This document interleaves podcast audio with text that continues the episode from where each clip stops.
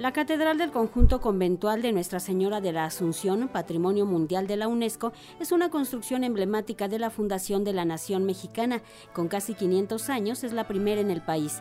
Discreta en su arquitectura, permite ver la magia que el paso del tiempo ha potenciado en su edificación, ya que en esta se fusiona la influencia árabe de la península ibérica, la austeridad de la orden franciscana, las primeras muestras del arte renacentista que emergía de la Edad Media y el carácter estético mesoamericano.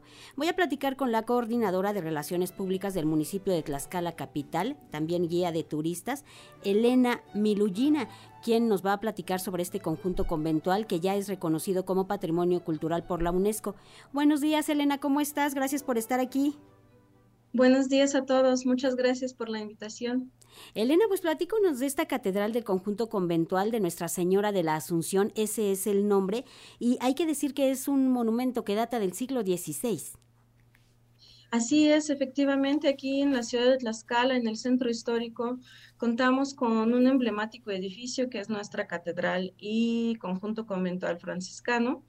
Ah, el nombre correcto es conjunto conventual franciscano, catedralicio de Nuestra Señora de la Asunción. Así es como ingresó a la lista de eh, Patrimonio Mundial por la UNESCO en el año de 2021, en julio. Ah, nosotros estamos muy orgullosos de nuestro gran templo que, como estabas comentando en este momento, eh, tiene arquitectura, bueno, tiene influencia árabe a su interior y tiene unos elementos muy importantes también, tanto en su interior como el exterior. Elena, háblanos también del valor arquitectónico que tiene y además que ha sido testigo del desarrollo de la historia de allá, de Tlaxcala. Claro que sí, nuestra catedral fue una nuestra catedral fue una de las primeras cuatro en fundarse en Nueva España.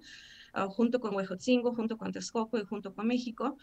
Y ah, data de las fechas aproximadamente es 1527, 1540. Es importante mencionar que mm, las primeras manos, pues bueno, los que trabajaron fueron prácticamente los indígenas, obviamente bajo la influencia, bajo la orden de los españoles y las técnicas constructivas posteriormente ya empezaron a utilizar en otros templos también. Ah, también de los historiadores nos comentan que existía una pirámide que pues fue destruida eh, y con las mismas piedras entonces fueron reutilizadas las piedras con lo que se construyó la fachada de la catedral. ¿Cómo se ha conservado la catedral, Elena, actualmente? ¿Recibe mantenimiento? ¿O ¿A cuáles restauraciones ha sido sujeta? Claro que sí, uh, Instituto Nacional de Antropología e Historia está bastante atento con nuestra catedral, tanto por la importancia como es la Catedral de Tlaxcala, como ya que en 2021 ingresó como patrimonio mundial por la, de la humanidad, es muy importante. Entonces, eh, lo último que se fue realizado justamente eh, el mes pasado fue mm, inaugurada la nueva iluminación. Entonces, si alguien nos visita de noche, va a ver una impresionante iluminación alrededor de nuestro conjunto conventual. Ah, es, ah, es afuera, ¿no? Como, la, como está también en Morelia. Así es. Elena, también háblanos de esta cuestión. Desde que los señores tlaxcaltecas asignaron el solar para las edificaciones religiosas, se decidió que allí se asentaría la sede del obispado de Tlaxcala. ¿Es allí mismo? Así es, así es. Eh, es algo también curioso y algo importante dentro de la historia que la diócesis de Tlaxcala fue eh, ubicada exactamente en ese espacio. La catedral de Tlaxcala, su ubicación desde el punto de vista pues, de historia y desde el punto de vista ah, de arquitectura, tenía que estar justo en el mero centro y muy cerca del Palacio de Gobierno, por ejemplo, del Palacio de Justicia y Palacio Legislativo. Así es como debería de estar, pero en nuestro caso, nuestra catedral está un poquito alejada de estos edificios donde están los tres poderes, pero la importancia, tanto las técnicas constructivas como la importancia de los objetos que se encuentran adentro de a su interior de la catedral, como la primera pila bautismal, por ejemplo, o primer púlpito de Nueva España, esa bella arquitectura de estilo alfarje, que es em, una influencia árabe, eh, lo hizo que pues, la catedral se quedara hasta el siglo XXI ahí donde está. Tenemos parroquia de San José que está muy cerca del Palacio de Gobierno, que parroquia de San José, pues por la ubicación debería de ser la catedral, pero por todo lo que les he mencionado, la catedral eh, está muy cerca del centro, pero sí tienen que caminar un poquito. En cuanto a su torre campanario, es también muy peculiar.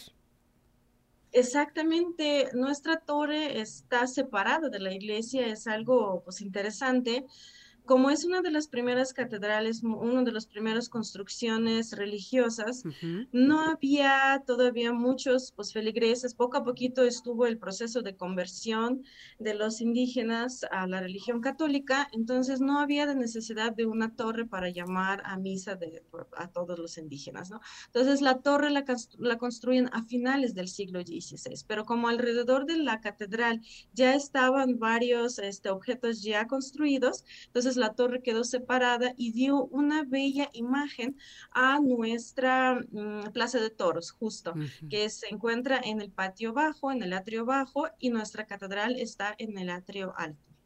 Es una mirada preciosa cuando uno va a Tlaxcala y precisamente observa desde allí la Plaza de Toros. En efecto, desde el atrio alto se observa perfectamente nuestra plaza de toros y también bella imagen a los cerros en donde por primera vez se establecieron los tlaxcaltecas antes de la llegada de los españoles. ¿Qué hay del retablo mayor? También tiene una peculiaridad, muchas peculiaridades.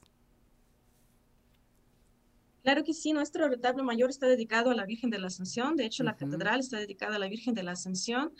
Ah, se encuentra obviamente la imagen de San Francisco de Asís como fundador de la Orden de los Franciscanos y nuestro convento es totalmente franciscano.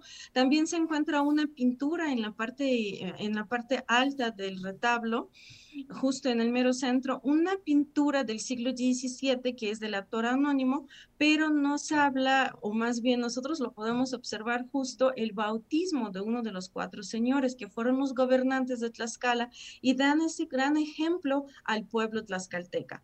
Entonces, eh, nuestro retablo es madera tallada, laminada con el oro, tiene algunos elementos del estilo barroco, como columnas salomónicas, por ejemplo, pero es una bella representación de lo que fue la conquista religiosa aquí en Tlaxcala.